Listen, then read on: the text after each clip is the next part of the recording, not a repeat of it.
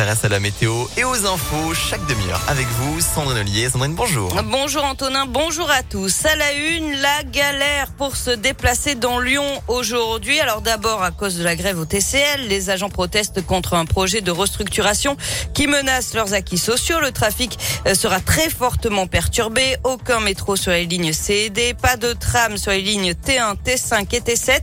Plusieurs lignes de bus à l'arrêt et un service qui prendra fin totalement à 19h30.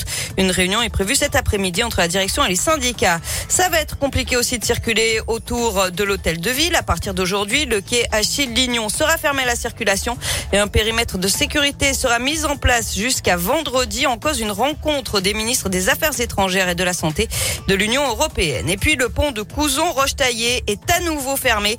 Hier en fin de journée, un camion a tenté de passer la passerelle et a arraché le portique de sécurité. Ça s'est passé vers 18h30. Le pont est donc fermé jusqu'à nouvel ordre. Il reste quand même ouvert aux vélos et aux piétons. C'est la troisième fois qu'un incident de ce genre se produit en moins d'un an. Faut-il légaliser le cannabis? La France expérimente en ce moment un usage strictement médical. La légalisation du cannabis récréatif est un débat qui revient régulièrement, y compris en période de campagne électorale. La France reste le plus gros consommateur en Europe et ce malgré une répression importante et l'apparition de nouvelles amendes. Une étude menée en ce moment par des professionnels de l'hôpital Lyon-Sud pourrait apporter de nouveaux éléments. 400 psychiatres ont été interrogés, étant eux-mêmes en lien avec des patients consommateurs de cannabis.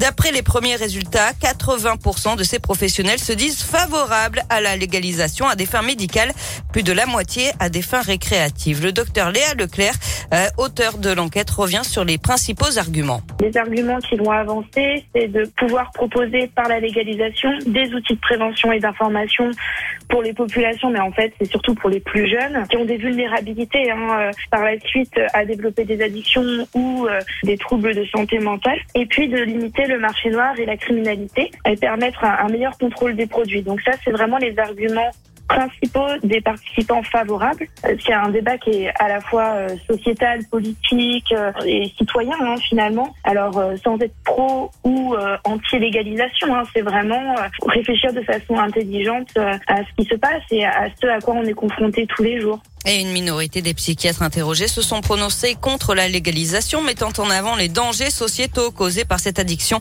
Aussi bien les violences que les accidents de la route ont encore augmenté les risques psychotiques comme la schizophrénie. Allez, on passe au sport avec les Jeux Olympiques de Pékin et des Françaises engagées ce matin en snowboard cross, notamment la lyonnaise Chloé Trespech. Les huitièmes de finale vont commencer dans une demi-heure maintenant. Et puis en basket, les filles de Lasvel qualifiées sans jouer en Coupe d'Europe, elles profitent du forfait des Russes de Siktigvar. Au prochain tour, les Villeurbanaises défieront les Polonaises de Lublin avec euh, à l'aller en Pologne le mercredi 23 février. Merci.